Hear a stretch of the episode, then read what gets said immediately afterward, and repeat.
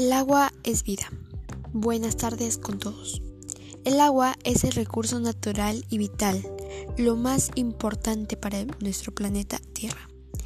El agua es muy esencial para los ecosistemas naturales y la regulación del clima. El agua es un elemento de la naturaleza, integrante de los ecosistemas naturales, fundamental para el sostenimiento.